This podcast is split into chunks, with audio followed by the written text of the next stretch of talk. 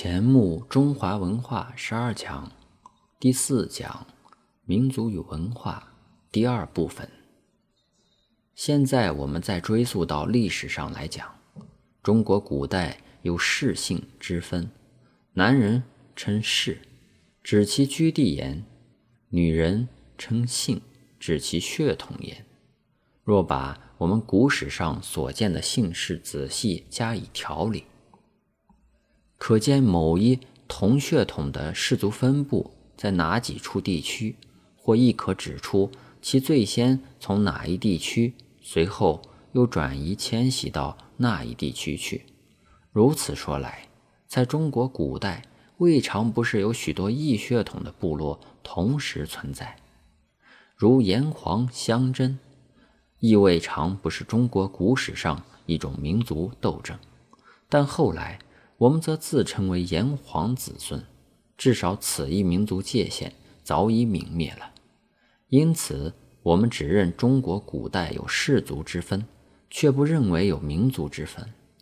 夏至西周时代，列国分封，绝大多数是姬姓，然不能说那时的中国已由姬姓民族来征服统治了其他各民族。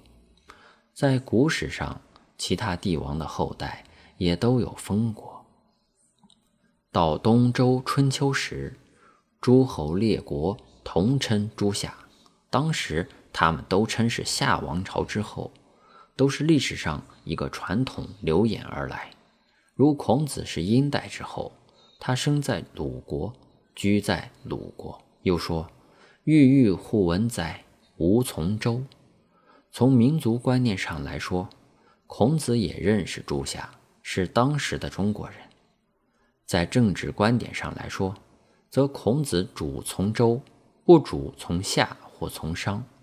但当时诸夏之外，还有许多蛮夷戎狄，那些蛮夷戎狄像是异民族，其实不尽然。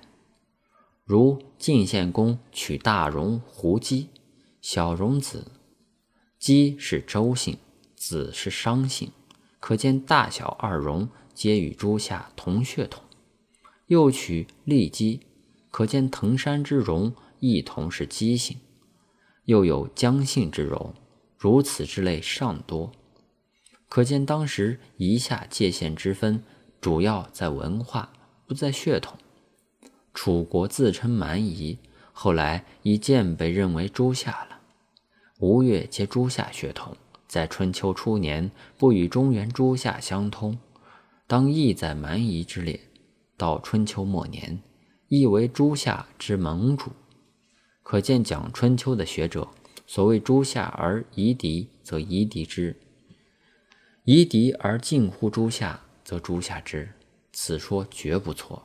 而夷夏界限在文化，不在血统，即此可证。从战国到秦代，中国大陆上便已融合为一民族。中庸所说：“今天下车同轨，书同文，行同伦。”当时的交通文字和人伦道德都已统一，而所谓中华文民族，以致遂真确定。那是在中国文化中最值得大为阐扬的一件事。中国文化不仅由中国民族所创造，而中国文化乃能创造中国民族，成为有史以来世界上独一无二的大民族。那还不见中国文化之价值？那还不值得我们来阐扬其深深意义之所在吗？血统是民族特征之第一项，居地是第二项。中国古人对于居地能影响当地民族性格方面之关系，已认识得很清楚。小代《礼记·王志篇》有云：“凡居民财，必因天地；寒暖燥湿，广谷大川易之。”民生其见者，易俗；刚柔轻重，持素易齐；五味易和，气血易滞。衣服亦宜。修其教，不异其俗；齐其政，不异其仪。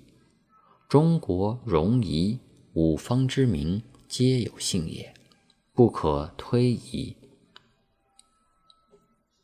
那是说天时、气候、温度、湿度、交通、物产、环境上有了种种差异，便影响到各地居民之性格。如刚柔、轻重、迟速，乃至习惯、风俗之一切，以及饮食、衣服、使用器械种种之相异，中国古人承认此诸相异，并认为此诸相异不可强同。重要者在此诸义之上，要能修其教、齐其政，要教化修明、政治其义。务务求对此五方诸民，均能使其皆有安居和位宜福利用备齐。至于其语言不通、事欲不同，也所不妨。只要能达其志、通其欲，便是。当知此一理论，便是中国文化所以能在广大中国复杂居民之上，渐渐融成出一大民族出来。之主要原因所在。我第一讲信道合一论，亦可用此一节话来互相阐发。依照中国人想法，天时、地理、血统不同，民族性不同，均不碍事。只要有一番教化，在此教化之下，有一番政治，教化与政治便可形成一个文化，而发出大力量来。自然可以道并行而不相悖，万物欲而不相害；自然可以尽己之性而尽人尽物之性；自然可以会诸异于大同，而天下自达于太平之境。试问此是中国文化理想中所蕴含的何等见识，何等抱负？一乎在此文化大理想之下。可以形成一伟大无比的大民族，而直传至今，依然坚强不衰，刚毅不屈。在将来，它依然会发生大作用。诸位如读西洋史，如古代之希腊罗马、中古封建社会、神圣罗马帝国，至近世现代国家、帝国、殖民、资本主义，各有他们的精彩处。但永远为一个民族纠纷所缠住而不得解脱，而使西方文化永远有一其限度。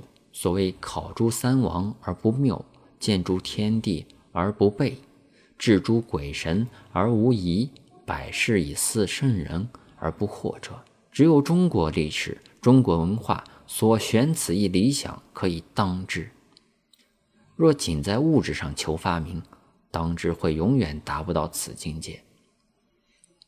现代西方的科学发明，关乎天文学、气象学、地质学、生物学、心理学、考古学、人类学、社会学，乃至现代新兴之文化学种种知识，实可对我上引《王志篇》中一节话加以种种证明、种种发挥，但只缺少了一番一视同仁的文化理想。来为世界各地居民建立一个共同的政治与教化，来为世界各地居民通其志、达其欲。所以，西方历史上任何一个民族纠纷，直到今天不得解脱，而且仍会不断纠纷下去。若反观中国历史，好像中国民族如自天下降一般，好像中国民族自始便是一个中国民族，到今天。